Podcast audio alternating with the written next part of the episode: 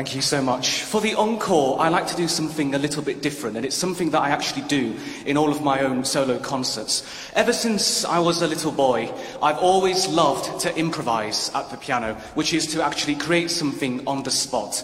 And it's my way of doing something kind of spontaneous, and it's, um, it's a kind of different kind of expression. And of course, improvisation was something that people often did, you know, about 200 years ago, back in the Romantic era. They had improvisatory battles, but it's kind of, you know, um, gone a little bit out of date over the last century, but hope, some of us are hoping to bring it back. And I would like to ask for some of your help. So what would happen is I'd love to invite one of, any member of the audience to give me a theme or a tune and then give me a style. Could be something like Beethoven, Bach, it could be, I don't know, Scott Joplin, rock and roll, Andrew Lloyd Webber, what, what have you.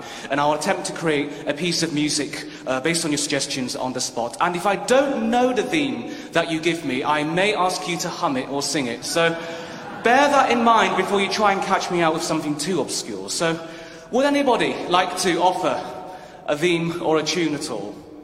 Yes, at the back. Sure, opening theme to Rachmaninoff's third piano concerto. I think I know that one, so that's good. what style would you like that in? Prokofiev, all right.